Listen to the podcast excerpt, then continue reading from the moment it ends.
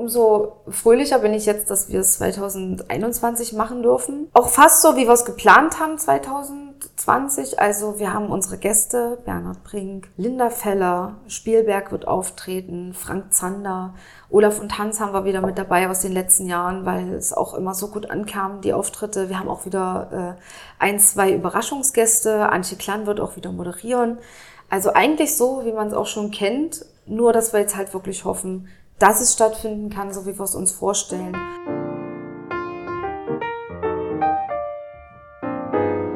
Kommen Sie mit auf eine kulinarische Plauderei auf das wunderschöne Gut Möslitz bei Zürbig. Bei der Zubereitung eines guten Essens rede ich mit meinen Gästen über ihr Leben, ihre Leidenschaft und natürlich auch über Gaumenfreuden. Mein Name ist Thomas Schmidt. Ich habe mir Gäste eingeladen, die während des Gesprächs ihr Talent als Küchenhelfer mit mir gemeinsam unter Beweis stellen sollen. Wir kreieren Möslitzer allerlei, einen Mix aus gutem Essen und guten Gesprächen. Bleiben Sie nach der Plauderei noch dran, denn dann verrät der Möslitzer Gourmetchef Martin Freiheit das Rezept und natürlich die Zubereitung. Möslitzer allerlei. Gutes Essen, gute Gespräche. Live vom Gut Möslitz in Anhalt-Bitterfeld im Herzen von Sachsen-Anhalt. Mit Gastgeber Thomas Schmidt. Einen wunderschönen guten Tag. Heute wieder zur Möslitzer allerlei Runde. Heute bei mir zu Gast oder bei uns zu Gast, muss ich natürlich sagen. Da freue ich mich ganz besonders. Annemarie Eifeld. Hallo Annemarie. Hallöchen. Ich kann mir jetzt kaum vorstellen, dass irgendjemand dich noch nicht kennt, äh, aber es, vielleicht gibt es noch den einen oder anderen. Ja, vielleicht mal ganz kurz, stell dich doch einfach mal ganz kurz vor. Ähm, ja, mein Name ist Annemarie Eifeld. Ich äh, komme aus Dessau-Rosslau, also da bin ich groß geworden. Äh, geboren wurde ich in der Lutherstadt Wittenberg. Und ähm, ich bin hauptberuflich Sängerin und Songschreiberin. Auch Moderatorin darf ich leider immer an der Stelle nicht zu vergessen zu sagen, weil es ja tatsächlich so, mittlerweile so ist, dass ich auch eine eigene Radiosendung habe. Und ähm, ja, ich war bei Deutschland auf den Superstar vor zwölf Jahren, also 2009. Und seitdem habe ich auch wahnsinnig viel in der Medienbranche in Funk und Fernsehen gearbeitet, sagen wir es mal so. Das kann man, glaube ich, auch so stehen lassen. ja, und genau. Für die wenigen äh, ja, Zuhörer, die es halt noch nicht wissen, ähm, Genau. Annemarie ich habe blonde Haare. Genau. ist eigentlich hauptberuflich mittlerweile Sängerin und ja, natürlich auch Moderatorin. Wir haben es gehört und wir kommen später noch ein bisschen drauf zu sprechen. Ja, Annemarie, auch dich hat es natürlich, wie viele andere unserer ja, Künstler oder aus der Kulturbranche, Leute, die man hier eingeladen haben, wahrscheinlich genauso äh, getroffen. Äh, übrigens, wir bereiten natürlich unser Nudelcardon hm. Romanesco vor. Ich hoffe, ich habe das richtig ausgesprochen. Man könnte auch Nudelauflauf sagen. Genau. Ich glaube, das klingt dann ein bisschen vereinfacht. Ich bin schon fleißig am Schnippeln hier. Ja. Äh, bevor wir richtig einsteigen, kochst du eigentlich auch selber? Ich koche total viel selber, eigentlich so gut wie alles. Also ähm, bei uns ist auch die klassische Rollenverteilung nicht so, wie man das so kennt, sondern tatsächlich teilen mein Freund und ich uns das auch. Also mal, wenn ich länger zu tun habe und irgendwo unterwegs bin, kocht er mal. Und äh, ansonsten machen wir das eigentlich auch immer gerne zusammen.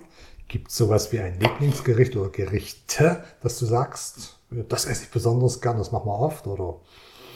Na gut, also ähm, bei meinem Freund ist auf jeden Fall Chili con Carne. Das könnte der jeden Tag essen.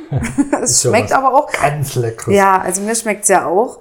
Und ansonsten koche ich auch total gerne so äh, ein bisschen asiatisch angehaucht. Ne? Also auch mal so ein Glasnudelsalat oder mal so ein schönes Hähnchencurry. Also das macht mir schon Spaß, dann auch mich da so ein bisschen auszuprobieren.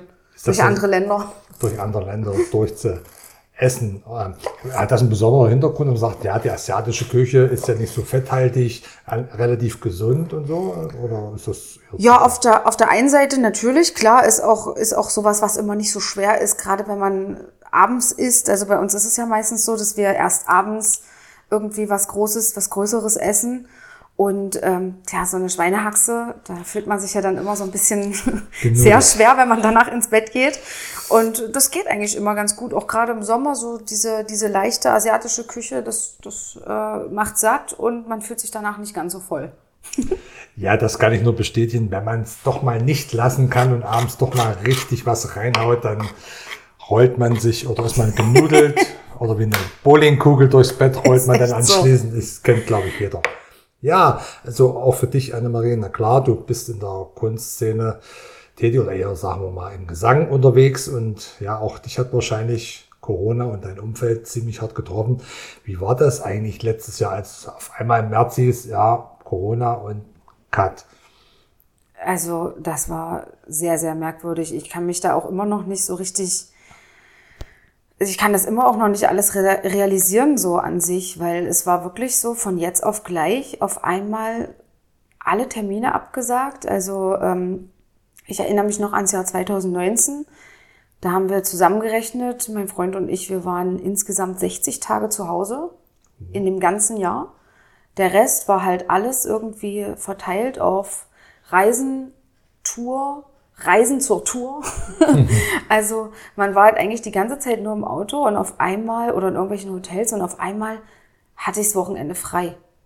Das war für mich also wirklich wie ich habe mich gefühlt wie der erste Mensch so. Ich, mich muss, ich musste mich erstmal dran gewöhnen, was mache ich denn jetzt mit meiner Zeit? Was mache ich denn jetzt mit dem ganzen übrig gebliebenen Tag? Weil es war ja wirklich so, die meiste Zeit habe ich mich entweder auf die Auftritte vorbereitet oder die Auftritte gemacht oder halt äh, trainiert oder Choreo-Training gehabt, getanzt und, und mich irgendwie auf meine Auftritte vorbereitet und auf einmal fiel das ja alles weg.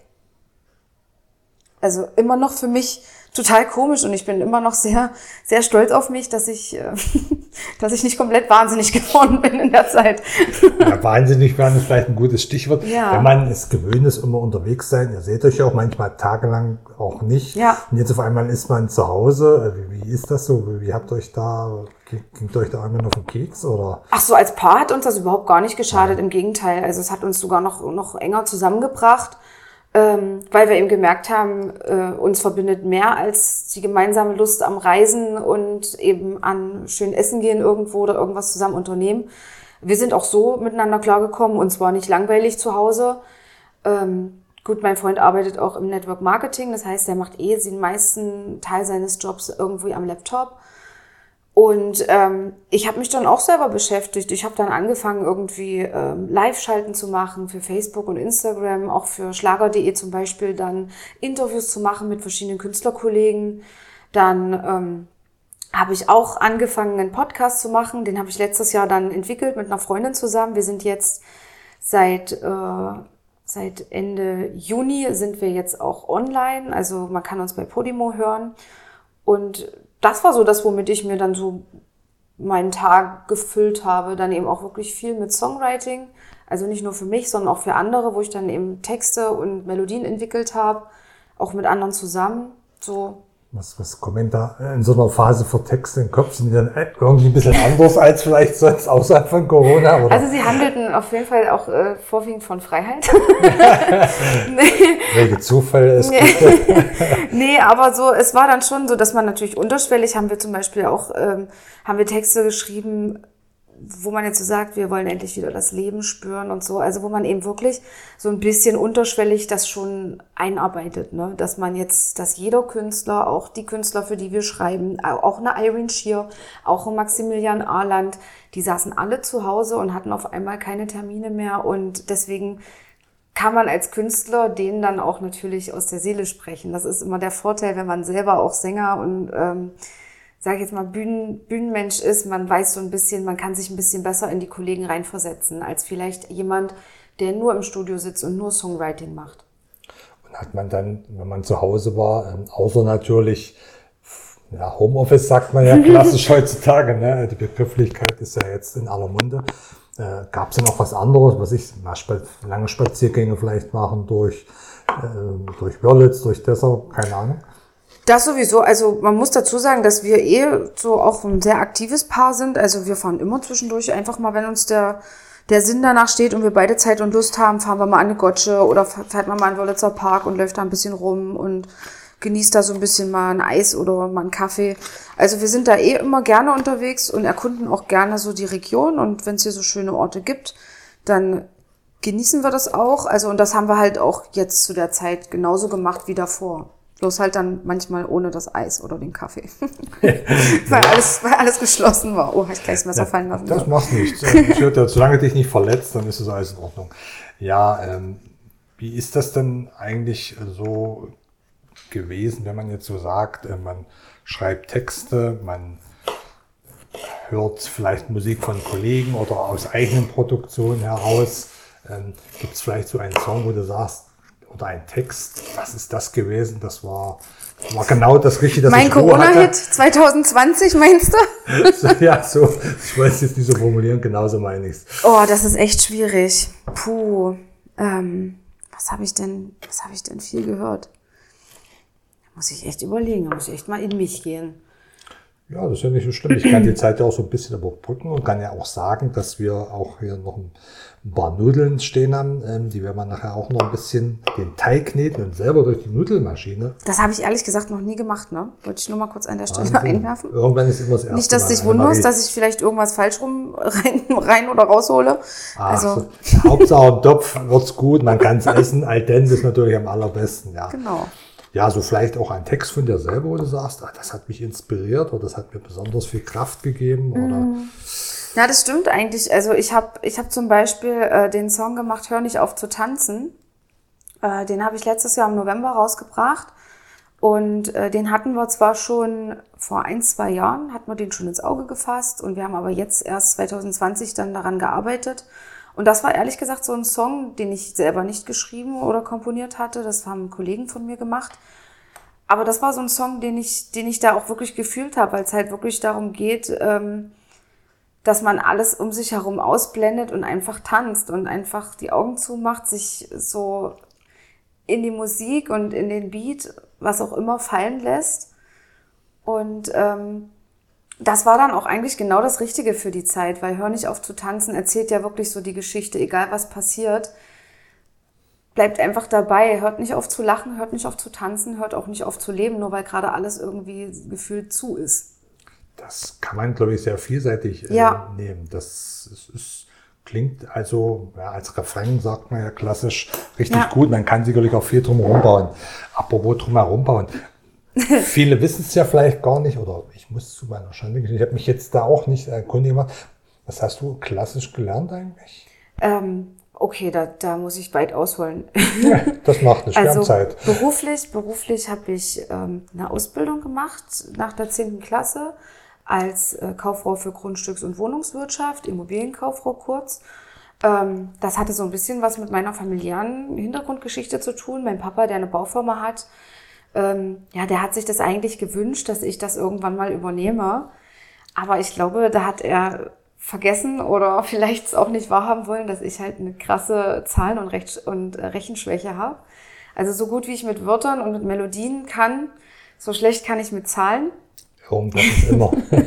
das ist halt, das ist halt bei mir so ein, ja, so ein eigentlich bekanntes Problem in der Familie. Also die wissen es alle auch schon, dass es bei mir so ist. Und ähm, so, insofern war, insofern war für mich dann da irgendwann auch die Grenze erreicht bei dieser, bei dieser Ausbildung. Also ich war zwar gut und ich habe mich wirklich auch da reingehängt und mich angestrengt, aber alles, was in Richtung Rechnungswesen und Buchhaltung und so ging, war ich halt dann einfach kompletter Totalausfall, äh, weswegen ich das dann einfach auch nicht weiter verfolgt habe. Ich habe die, die Ausbildung zu Ende gemacht, aber ähm, für mich stand einfach auch schon immer fest, dass ich Sängerin werde und dass ich Musik mache.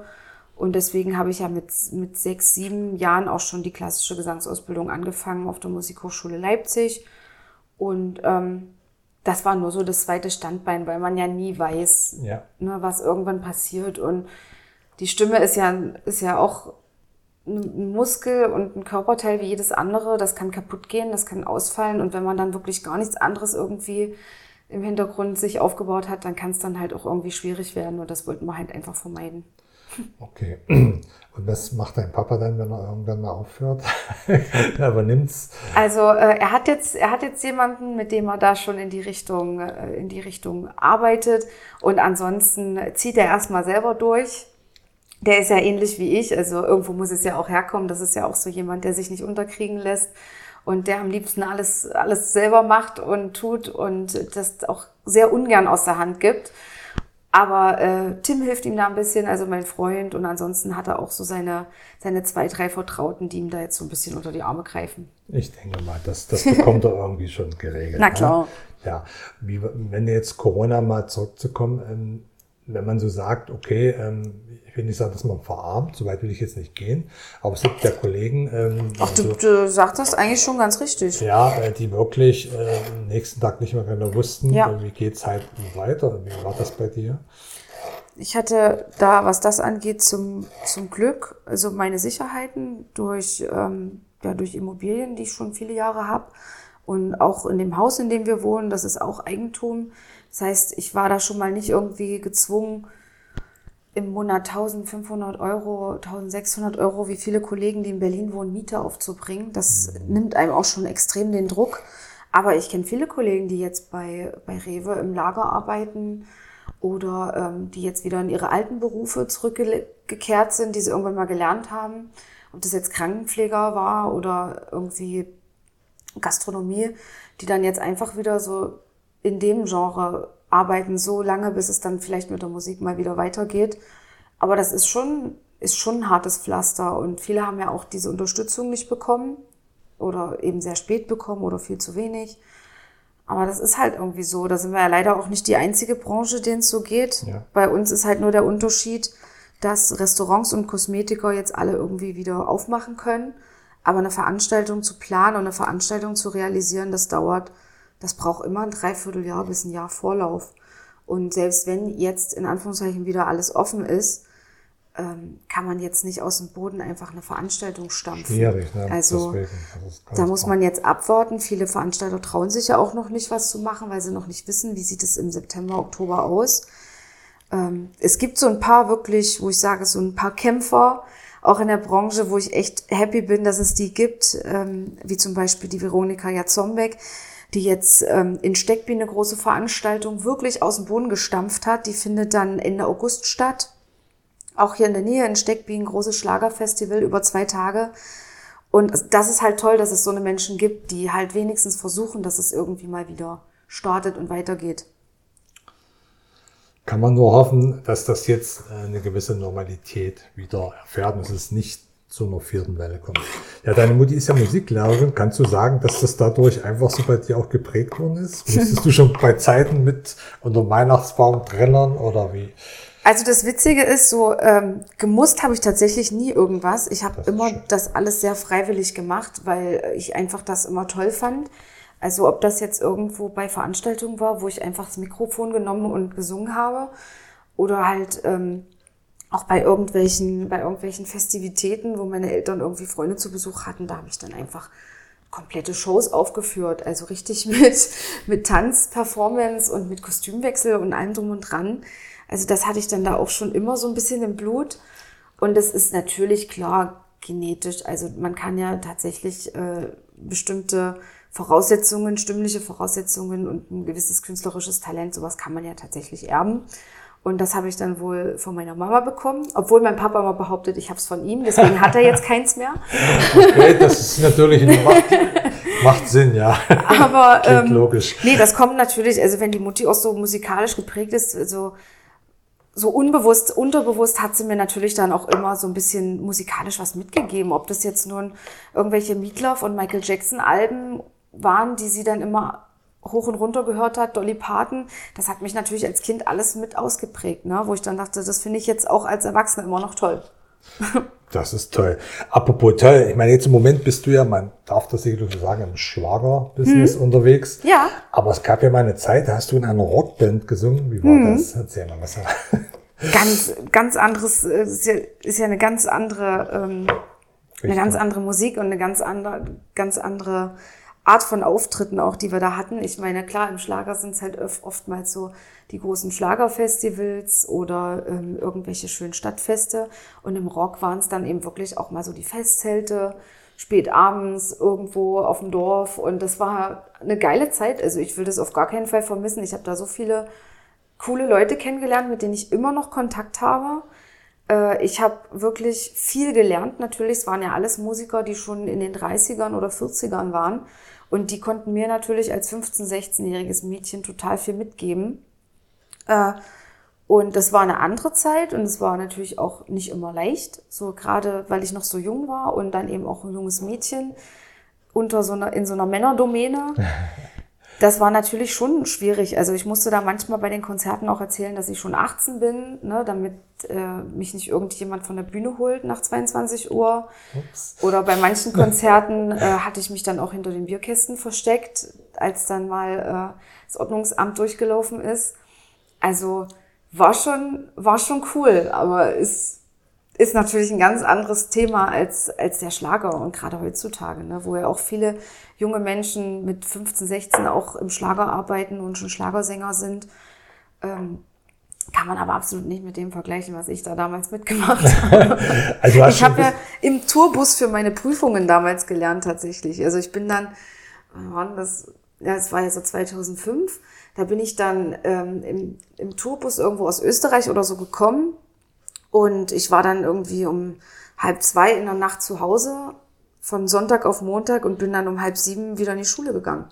Wahnsinn, das ist schon ein bisschen irre. Ne? ja. Man kann schon sagen, du hast da einiges durch und ich glaube auch diese Rock Szene war ja durchaus auch prägend. Man, Klar. man ist vielseitig unterwegs oder kann sich vielseitig betätigen. Man weiß ja nicht, wie es mal kommt. Ne? Also wir haben ja da bin ich ja auch das erste Mal mit deutschen Songs in Berührung gekommen. Ich habe ja vorher nie Deutsch gesungen. Und äh, unser Bandchef, der hat das damals irgendwie super gefunden. Der hat gesagt, ich soll irgendwie bitte mal äh, ein paar deutsche Songs einstudieren. Und ja, weil ich halt nicht so wirklich mit Schlager was anfangen konnte und Schlager nun auch tatsächlich keiner hören wollte bei unseren Konzerten, habe ich dann mit Nena und mit Rosenstolz angefangen. So, und da bin ich dann so ein bisschen in das Deutsche reingekommen, durch Nena und Rosenstolz. ja, jetzt gibt's natürlich so einen, einen Punkt, ähm, ich weiß, wir können es nicht vermeiden, weil viele, viele warten drauf. Ähm, es nützt ja nichts. Ähm, es gab eine Zeit, da warst du doch ein sehr bekanntes Gesicht, ich darf das ruhig mal so sagen, ist schon ein paar Jährchen her. Aber was hat dich eigentlich bewogen, dich bei Deutschland sucht den Superstar zu bewerben? Ähm, kann ich dir genau sagen. Ich war damals 17. Ja. Und ähm, ich habe natürlich die Sendung immer mal gesehen im Fernsehen. Und ich war damals, ja, ich weiß, es wird jetzt für einige komisch klingen, aber ich war ein riesen Dieter Bohlen-Fan. Ähm, wollte den unbedingt mal treffen und wusste halt, wo er zu finden ist. Okay. Ne? Also bei den DSDS-Castings. Und dann hatte ich mich da beworben, habe auch direkt eine Einladung bekommen und bin dann nach Berlin gefahren. Habe das meinen Eltern auch nicht erzählt. Also ich bin damals äh, dann mit einem Bekannten rübergefahren und habe mich da beworben und bin dann direkt wirklich von einem Casting, von einem Recall ins nächste sozusagen fast reingeflogen. Ne? Also ich habe ja dann erst in der zweiten oder dritten Vorausscheid habe ich ja das erste Mal dann Dieter Bohlen gesehen. Und ähm, der fand es total super, was ich mache und hat auch ein bisschen über mich gelacht, weil ich halt durch den falschen Eingang reingekommen bin. weil ich mich halt irgendwie zwischendurch verlaufen habe, aber passiert. Waren überall Kameras und ich kam dann irgendwo zwischendrin raus und alle haben mich total erschrocken angeguckt. und ähm, so ging das eigentlich los dann. Und ich war dann irgendwie, ich es mich versah, musste ich es dann natürlich auch meinen Eltern erzählen, weil irgendwann kamen ja dann die Records in Köln und so. Und dann sagten die, ja gut, wenn du der Meinung bist, das ist der richtige Weg, dann go for it. Und ich bin dann, wie gesagt, von einem, von einem Ausscheid in den nächsten wirklich ohne irgendwelche Vorkommnisse reingeglitten und dachte schon so, wow, also das geht ja hier, das ist ja fast schon zu leicht, um wahr zu sein, also mhm. krass. Und ähm, dann habe ich irgendwann auch gesagt, das weiß ich auch noch, das konnte man in meinem Tagebuch auch nachlesen. Also ich habe mein altes Tagebuch neulich erst wieder gefunden. Da stand wirklich drin, ähm, ich denke nicht, dass ich so weit kommen werde, weil ich den, glaube ich, zu langweilig bin. Jeder Kandidat hat irgendwie eine besondere Geschichte, wie kranken Papa oder äh, eine schwerkranke Mama oder selber vielleicht eine, eine kriminelle Vorgeschichte. ich gesagt, und ich bin ja einfach nur die Annemarie, die singt. Mehr habe ich ja eigentlich nicht zu erzählen. Und wie mich doch damals mein, mein Gefühl täuschen konnte. Also klar, ich war sehr langweilig an sich, aber man hat dann halt um mich herum das alles so gestrickt, dieses Konstrukt, dass ich dann halt irgendwie aufregender war, als ich es eigentlich bin. okay. Naja, es ist ja das, was man in der Außenwahrnehmung ja. äh, noch so hat. heißt ja, du bist so eine kleine Zicke gewesen, so ein bisschen. Ja, ja. Das wurde draus gemacht wahrscheinlich. Mhm. Und auch, ist das wirklich so oder erzähl mal, wie, wie Man kann immer selber nicht sagen, ja, äh, ich bin ja so und so und so und so bin ich nicht. Das muss ja eh immer jeder selber feststellen. Sympathie sind ja Gott sei Dank verschieden. Aber das Ding ist halt, ähm, sage ich mal so, also ich will es mal so ausdrücken. Glaub, also ich glaube, es hätte nicht ernsthaft äh, eine renommierte Rockband wie Six oder Right Now mit äh, einer kleinen verzogenen Zicke zusammengearbeitet. So viele Jahre und auf so einer coolen Basis. Und auch so meine ganzen Geschäftspartner, mit denen ich arbeite, mit denen arbeite ich seit Jahren zusammen. Eben weil es doch immer ein recht unkompliziertes, angenehmes Arbeiten ist mit mir. Und ähm, ich bin chaotisch, das weiß ich auch. Ich äh, bin die absolute Fettnäpfchen-Queen. Ich finde jedes. Also ich finde jedes noch so kleine Fettnäpfchen. Ähm, aber ansonsten, ja, ist es natürlich immer einfach über einen Menschen, über den man jetzt nicht viel zu sagen hat, außer das, was man jetzt offensichtlich sieht. Okay, ist jetzt ein blondes Mädchen, das singt. Ist immer einfach dann zu sagen, ja, die ist zickig und die ist arrogant. Das sind ja Sachen, die kann ja gar keiner nachvollziehen und die kann ja gar keiner beweisen. Ähm, und das ist dann immer der einfachste Weg, jemanden interessanter zu machen, als er eigentlich ist. Ich glaube, das kann man jetzt verstehen. Du hast es ein bisschen durch den Blumenstrauß, der hier schön neben uns blüht, auch erzählt. Dass, also du bist der Meinung, du wurdest dazu gemacht und es gab ja, Ja. irgendwann so Diskussionen, weil Dieter Bohlen ist ja auch so ein streitbarer Mensch, ne? der provoziert ja auch gerne. Ich glaube, das ist auch sein Geheimrezept, äh, sonst wäre es wahrscheinlich auch langweilig bei ihm. Und du warst sozusagen ein bisschen seine Opferrolle, kann man das so sagen? Ja, das, das hat sich aber auch in der Sendung irgendwie total entwickelt. Also am Anfang fand er wirklich alles toll, was ich gemacht habe und ähm, hatte mir auch im Recall, als wir die Gruppenarbeit hatten, wo auch ich in der Gruppe super mit den Mädels zusammengearbeitet habe, hat er mir sogar noch gesagt, also ich weiß nicht, ob es ausgestrahlt wurde, ich kann mich ehrlich gesagt nicht mehr dran erinnern, aber er sagte, das, was du hier heute gezeigt hast, ist wirkliche Größe. Du hast äh, mit einem Mädchen, das scheinbar das nicht auf die Kette gekriegt hat, irgendwie den Song zu lernen, hast du bis in die Nacht geübt und geprobt und hast versucht, ihr zu helfen, statt, ne, statt sie einfach stehen zu lassen und zu sagen, ja, hier, ich mache mein eigenes Ding, Hauptsache ich komme weiter. Und dann hat er halt gesagt, das ist wahre Größe, was du hier gezeigt hast. Du hattest dich so im Griff und hast so weitergekämpft, auch für deine Mitstreiterin, dass es halt toll ist. Und dann auf einmal kippte das so, so ganz plötzlich. Und das war ja dann in der Top 15 Live-Show, da war ja auch noch alles okay. Und dann, ich glaube, bei der Top 10 ging es dann richtig los, wo dann wirklich auch so na, gehetzt hat gegen mich. Also ich würde jetzt nicht mal sagen, so, ich war jetzt nicht das Opfer, überhaupt nicht, weil pff, ich hätte ja auch gehen können. Ist ja so. Ähm, aber es war halt nicht gerechtfertigt. Also klar, dass man vielleicht mal jemanden nicht sympathisch findet und sagt irgendwie, ich finde dich doof, ich mag dich einfach nicht, ist die eine Sache. Aber der hat ja dann auch so auf, auf meiner, auf meinen Gesang und auf meinen Performances und auf meiner Show rumgehackt, was einfach nicht gerechtfertigt war. Also ähm, ich bin echt der selbstkritischste Mensch der Welt, aber ich habe da einfach teilweise die, die Kritiken nicht verstanden, weil mir zu sagen, dass ich klinge wie die Kasselruther Spatzen während der Vogelgrippe, ist, ist jetzt nicht was, was mir wirklich irgendwie, was mich jetzt weiterbringt. Also was soll, was soll denn ein 18-jähriges Mädchen daraus machen? Soll ich, was, was soll ich machen? Also äh, es wäre was anderes gewesen, hätte er gesagt, ich würde mir wünschen, äh, du würdest vielleicht mal einen Titel, der so und so klingt, singen, oder ich würde mir wünschen, äh, was weiß ich, dass du mal so und so ein Kleid anhast. Aber seine Kritiken waren ja einfach immer nur Beleidigungen und dumme Sprüche und mit sowas kann ich nichts anfangen. Als ich mag konstruktive Kritik, aber wenn es halt einfach nur Beleidigungen sind, wie Leute, die mir zum Beispiel auch irgendwelche Nachrichten schreiben, äh, warum ich denn noch nicht tot bin und äh, dass ich ja sowieso gar nichts kann, was soll ich damit anfangen? Also damit kann ich ja nicht arbeiten. Nicht wirklich, nein. Ja, ich meine, so wie du sagst, und das haben wir ja auch von anderen Kolleginnen oder Kollegen schon gehört, ähm, Showbiz braucht immer äh, so ein bisschen die Schlagzeile Ja. über dem Ganzen und ähm, vielleicht warst du zum falschen Zeitpunkt am richtigen Ort oder zum richtigen Zeitpunkt am falschen Ort. Äh, Ja. Kann man jetzt sehen, wie man möchte, aber beides ist möglich. Aber letztendlich bist du ja bis ins Halbfinale gekommen, das muss man auch dazu sagen, oder? Ja, also klar, ich bin bis ins Halbfinale gekommen und ich habe mich darüber auch gefreut, weil jeder Auftritt, den ich da hatte, war für mich voll das Highlight. Also ich habe das geliebt, da ähm, auf der Bühne zu stehen und zu singen, weil ich die Band auch so mochte und die ganzen Vocal Coaches und die Leute im Hintergrund. Und ähm, was mich halt echt genervt hat, war alles so drumrum. Also muss man sich so vorstellen, die Woche von Montag bis Freitag war eigentlich für mich total Tortur und Kacke. Und Samstag immer der große Showauftritt, das war immer so dann eben mein Tag, wo ich mich immer übelst drauf gefreut habe. Und ähm, dafür war es mir dann wert, irgendwie die fünf, sechs Tage durchzuhalten. Durchzuhalten, ja. Ja, okay. Meinst du vielleicht sogar, ich meine, man, wenn man so drüber nachdenkt, kann ja dieses Konstrukt, nennen wir es einfach mal so, das für das Sendeformat so ein bisschen ähm, ja, konstruiert worden ist, dass es dir eher für die Popularität geholfen hat? Kann man das so sagen? Wäre es vielleicht, wenn du brav und lieb gewesen wärst und auch irgendwann ausgeschieden wärst, nicht so? Hm.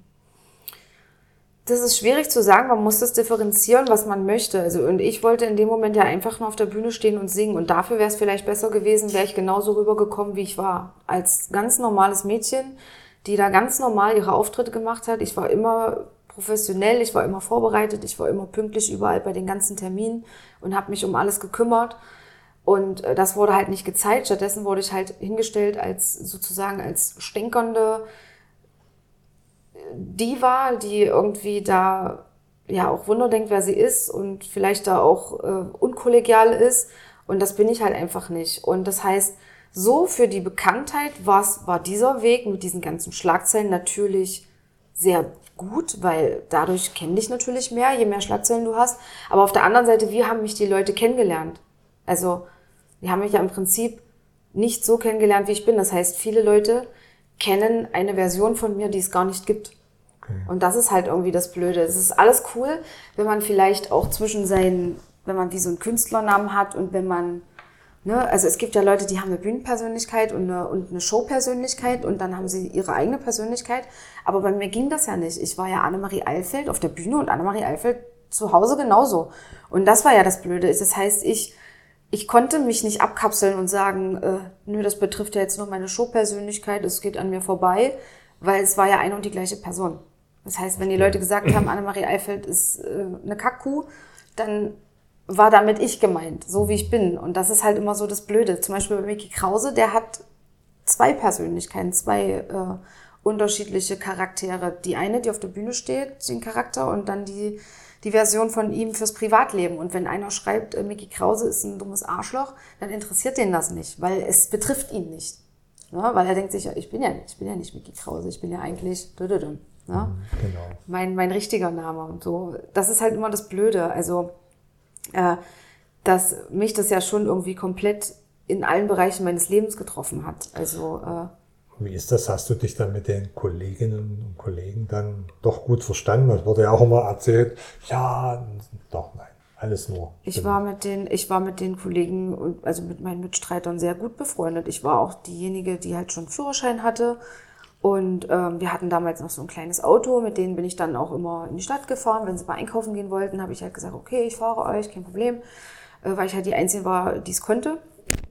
Und ähm, das ging ja dann alles Schlag auf Schlag. Ähm, auf einmal ist ja eine Kandidatin ausgestiegen, angeblich wegen mir.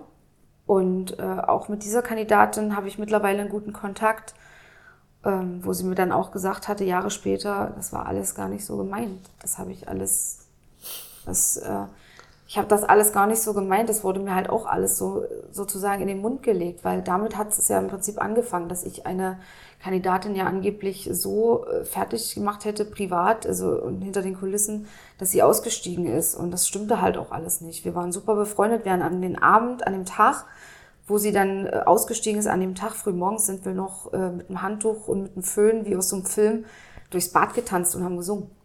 Und auf einmal äh, sehe ich sie nicht mehr und sie wurde abgeschottet von allen. Und ich wollte mit ihr reden. Ich habe gesagt, Vanessa, Vanessa, was, was ist denn passiert? Was ist denn los? Rede doch mit mir. Und sie wurde abgeschottet und einfach weggebracht. Und dann hieß es, ich steige aus wegen Annemarie. Und ich dachte, das gibt's doch nicht. Und so war das halt. Also, und so ist es mit vielen Kandidaten, mit denen ich mittlerweile einen coolen Kontakt habe, auch ein Holger Göpfert, ähm, wo es ja dann hieß, wir hätten miteinander ein Problem gehabt. Der, den habe ich letztes Jahr wieder getroffen bei einem Dreh. Und äh, wir haben uns da beide weinend in den Arm gelegen und er hat gesagt, wir haben uns doch immer so gut verstanden. Das war doch alles gar nicht so, wie es Aber das kommt halt erst, ich meine, zwölf Jahre später, elf Jahre später kommt sowas dann irgendwann ans Licht.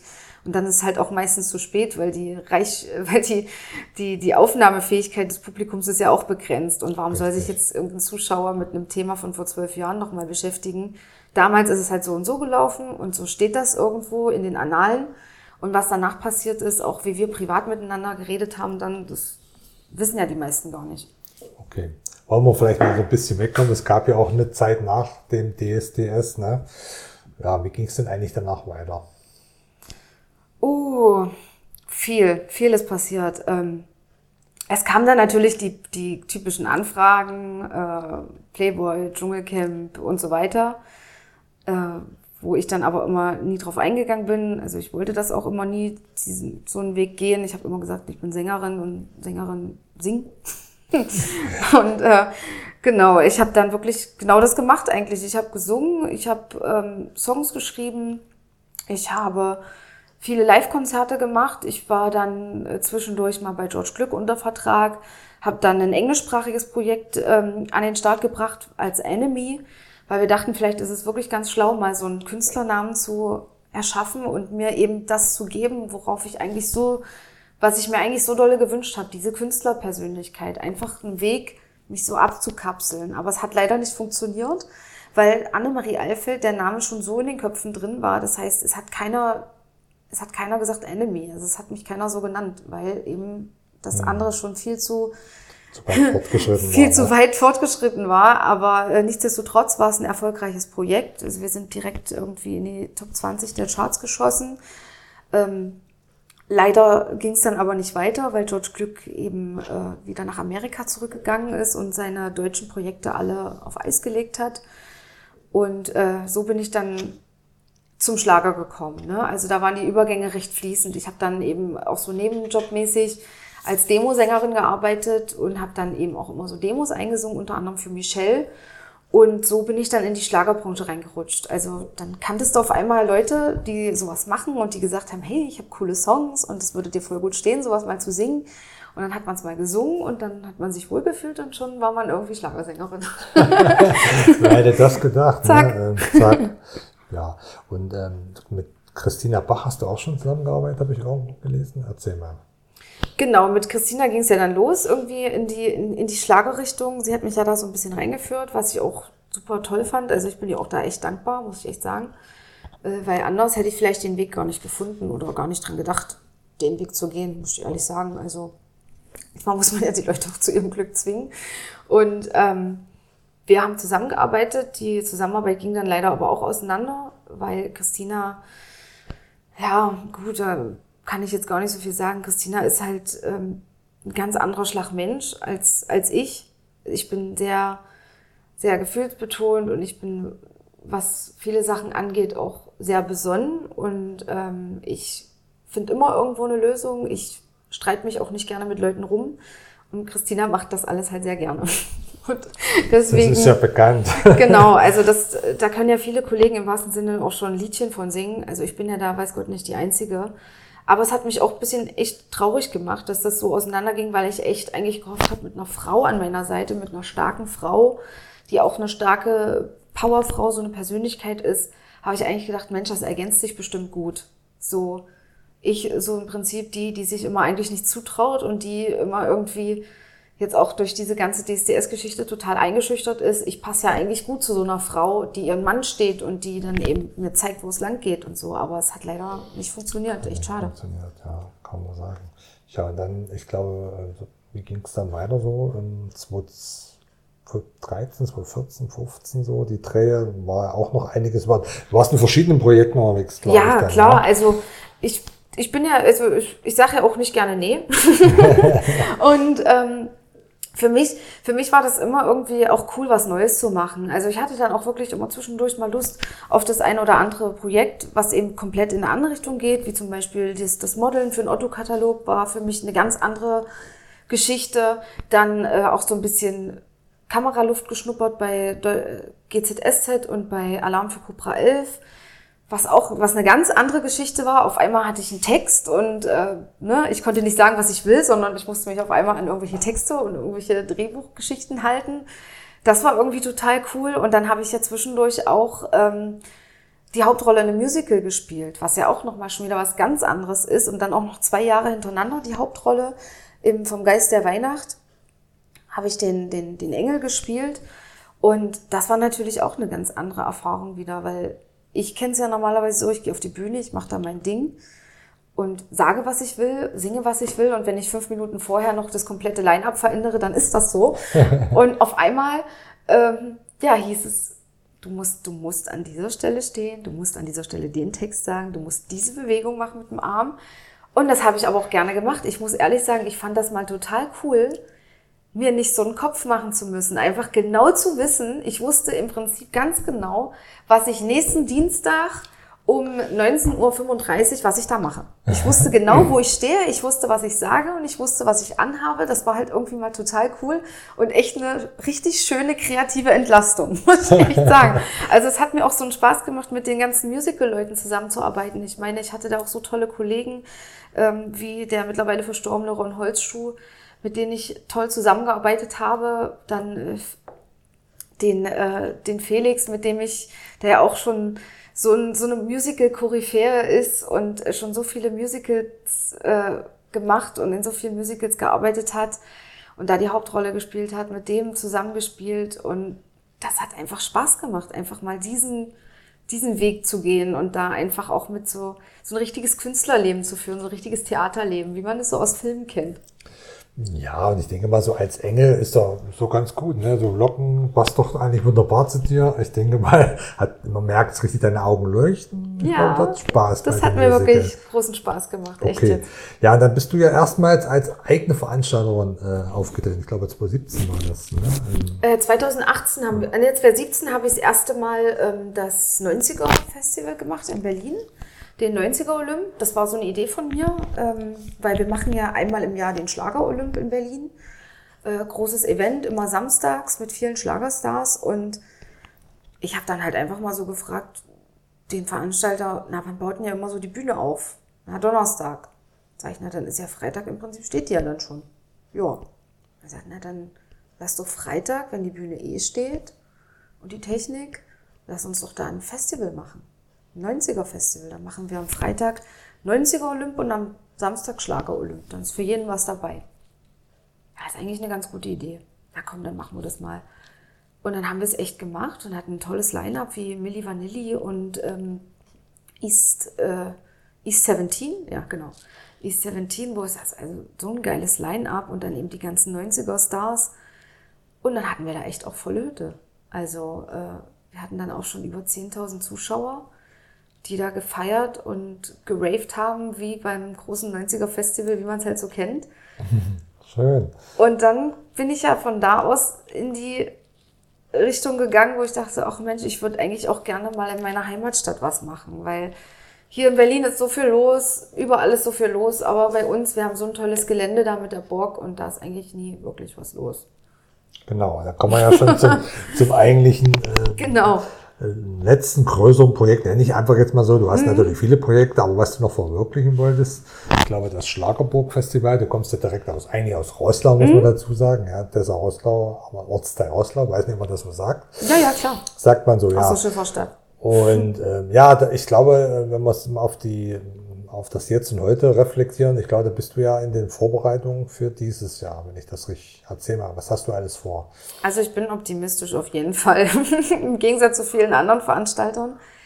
Ähm, wir haben ja seit 2018 das Schlagerburg Festival gefeiert. Äh, Im ersten Jahr schon mit wirklich viel Zuspruch und mit vielen Gästen und alle waren restlos begeistert und wie es dann so ist, es spricht sich rum. Im zweiten Jahr waren wir dann wieder viel mehr Leute und wieder alle begeistert. Und 2020 stand uns eigentlich nichts im Wege. Wir wollten dann eigentlich wirklich mal so die 1500 Gäste-Grenze sprengen. Und dann kam ja The Big C, nennen wir es mal so. Ähm, es hat mich so geärgert, wo ich dachte, oh nee, jetzt müssen wir das absagen, jetzt kann das nicht stattfinden. Und umso fröhlicher bin ich jetzt, dass wir es 2021 machen dürfen. Äh, auch fast so, wie wir es geplant haben 2020. Also wir haben unsere Gäste, Bernhard Brink, Linda Feller, Spielberg wird auftreten, Frank Zander, Olaf und Hans haben wir wieder mit dabei aus den letzten Jahren, weil es auch immer so gut ankam, die Auftritte. Wir haben auch wieder äh, ein, zwei Überraschungsgäste. Antje Klan wird auch wieder moderieren. Also eigentlich so, wie man es auch schon kennt, nur dass wir jetzt halt wirklich hoffen, dass es stattfinden kann, so wie wir es uns vorstellen. Ähm, weil wir brauchen definitiv, und das kann man ja einfach so sagen, mindestens 500, 600 Gäste, um plus minus null zu arbeiten. Alles, was drunter ist, ähm, arbeiten wir quasi ins Minus. Und alles, was drüber ist, ist natürlich ein Wahnsinnserfolg. Also wir wünschen uns halt wirklich 1000 Gäste. Wir hoffen, dass wir das auch so bei allen möglichen Ämtern und bei irgendwelchen Regierungen so durchbekommen. Weil wir haben wirklich vor, jetzt 2021, dann am 25. September, wieder eine schöne Party zusammen zu feiern mit allen, mit allen, die Bock haben.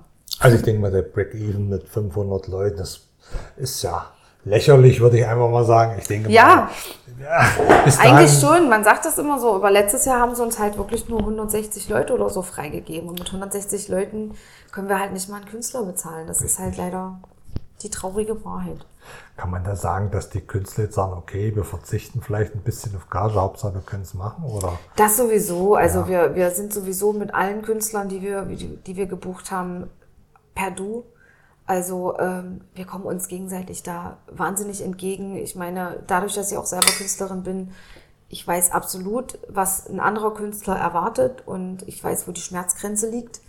Und ich bin auch mit den Künstlern soweit auch privat in guten Kontakt, dass wir uns schon entgegenkommen können. Aber ich finde einfach bei 160 Leuten, bei jeweils, sag ich jetzt mal, 24 Euro fürs Ticket, das ist halt echt schwer. Also das kann man natürlich nachvollziehen. Und wir sind ja leider auch keine Charity-Veranstaltung. Das ist richtig. Vielleicht noch mal so ein Wort oder ein, zwei Sätze zu deiner Zukunft jetzt außerhalb von Roslau. Äh, da sind wir ganz optimistisch, dass da 1500 Leute mindestens drauf können. Na, das klappt. Na, also wenn ihr es gehört habt, lieber neuer Oberbürgermeister, ich weiß gar nicht, wer es aktuell jetzt geworden ist, müsste ich mich. Der ist Roslau? Genau. Erik.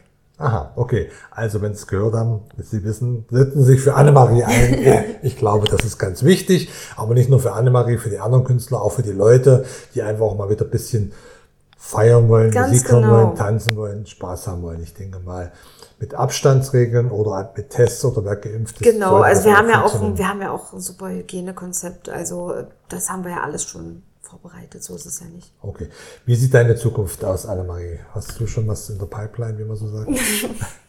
ja, also ich arbeite, ich arbeite jetzt gerade ähm, eben auch viel an meinem eigenen Podcast. Spot Off heißen wir. Den mache ich mit meiner Freundin und einer Redakteurin und Moderatorin vom Radio Schlagerparadies, äh, vom Radio Schlagerplanet zusammen. Ähm, wir sprechen über die größten Schlagzeilen der letzten Jahrzehnte. so ein Zufall. Zufälle gibt's, ne? Zufälle gibt's, aber natürlich wirklich, also ich spreche jetzt wirklich von den großen Schlagzeilen der internationalen Stars. Also wir, wir nennen uns Spot Off, die Dramen des Showbiz. Das heißt, wir sprechen zum Beispiel über Britney Spears, Amy Winehouse, Kurt Cobain, Drafi Deutscher, Rex Gildo, eben wirklich die großen Dramen, sowohl verrückt als auch traurig, als auch lustig.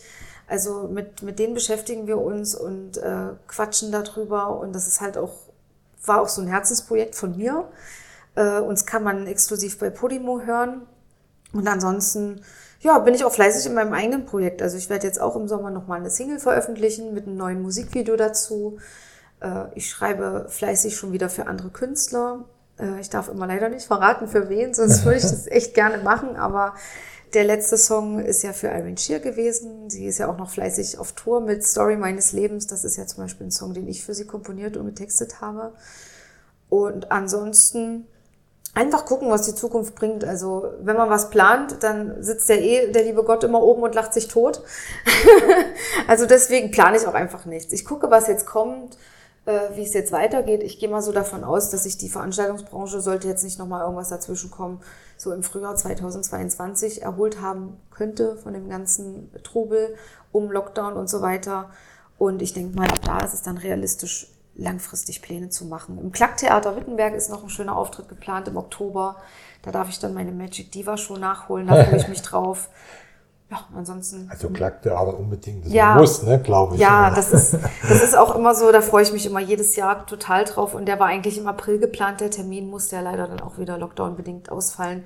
Und deswegen freue ich mich umso mehr, dass wir den jetzt im Oktober nachholen können. Okay, Annemarie, jetzt, äh, wir machen es mit allen unseren Gästen. Äh, Du hast schon viel über dich gesagt, hast schon, man merkt die Professionalität, auch viel Werbung zwischendurch gemacht, das muss auch sein. Hallo? Trotz alledem, alle haben eine Minute Zeit für sich Werbung zu machen in eigener Sache. Also schieß einfach los. Oh Gott. Ähm, ja, liebe Hörer und Hörerinnen da draußen, also ähm, ich möchte euch nur motivieren und auch nochmal dazu aufrufen, eure kleinen Künstler und äh, Locations in der Umgebung zu unterstützen, indem ihr fleißig Konzerttickets kauft, indem ihr euch vielleicht ähm, ja, den einen oder anderen Song runterladet oder vielleicht bei euch in der Story bei Facebook oder Instagram teilt. Ihr könnt auch gern meine Seite liken. Ähm, ihr findet mich als Annemarie Allfeld. Ich bin die mit dem blauen Häkchen hinten dran, also sowohl bei Instagram als auch bei Facebook. Könnt ihr mich gerne adden, könnt ihr gerne meine Bilder liken. Und ähm, ja, das ist eigentlich schon eine tolle Unterstützung für uns Künstler. Ähm, ansonsten wünsche ich euch, dass ihr gesund bleibt und dass wir uns vielleicht irgendwo, irgendwie, irgendwann an irgendeiner Stelle wiedersehen. Ihr habt es gehört und ähm, wenn Sie Karten für äh, Rosslau haben möchten, gibt es das schon? Eine Genau, dann findet ihr die bei super-ticket.de. Ihr könnt einfach im Internet eingeben Schlager Burgfestival 2021 Rosslau und dann kommt ihr eigentlich direkt schon auf alle Seiten. Wir sind gut vernetzt, auch bei Instagram und Facebook, also ihr findet da auf jeden Fall was. Super, liebe Annemarie, ich danke dir recht herzlich, dass du hier bei uns im Möslitz zum Möslitz Vielen Dank und ich hoffe, ich darf jetzt das zubereitete Essen auch äh, kredenzen. Natürlich, wir sind jetzt noch am Kochen, der hört, der, der, der, der ist schon im Gang gekommen, der fängt klein an zu stottern. weil. Ja, da müssen, so gut. es wir riecht so müssen gut, aufpassen, ne? es riecht schon ein bisschen, äh, riecht schon ein bisschen angedingst Ja, hier. also wir werden uns jetzt beide um den Herd kümmern, damit wir auch noch schön essen können. Und ihr hört bitte schön zu und nächste Woche hören wir uns wieder beim Möslitzer allerlei. Bis dahin, ciao, ciao. Tschüssi!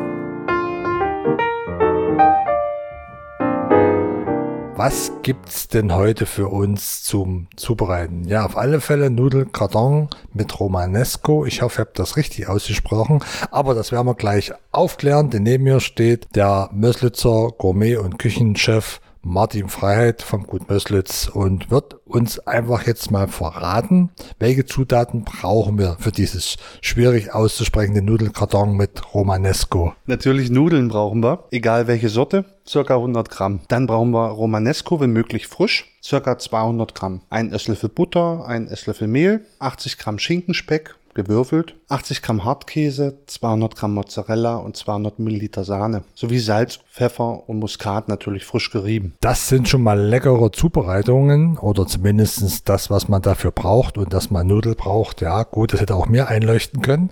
Aber wie gesagt, wir sind ja dabei, noch viel zu lernen. Ja, wie wird denn Nudelkarton mit Romanesco eigentlich dann auch zubereitet? Wir kochen die Nudeln ganz normal nach Packungsanweisung bis fest in Salzwasser, putzen den Romanesco und schneiden den in kleine Röschen. Anschließend hauen wir den auch für zwei bis drei Minuten in kochendes Salzwasser, bis er bissfest gegart ist. Unbedingt kalt abschrecken, damit die Farbe erhalten bleibt und dass der Garvorgang beendet ist. Dann zerlassen wir Butter in einem Topf, hauen den Schinkenspeck dazu, bräunen den leicht an, geben etwas Mehl dazu. Ja, wir rühren dann einfach die Sahne drunter. Na, rühren ist ja auch wichtig. Wenn man nichts anrührt, kann ja auch nichts entstehen. Das soll es ja auch gut mischen. Auf alle Fälle, wenn ich es richtig verstanden habe, rühren wir die Sahne, oder? Genau, wir rühren die Sahne einfach unter den Schinkenspeck, der langsam anbräunt, mit ein bisschen Mehl bestäubt ist.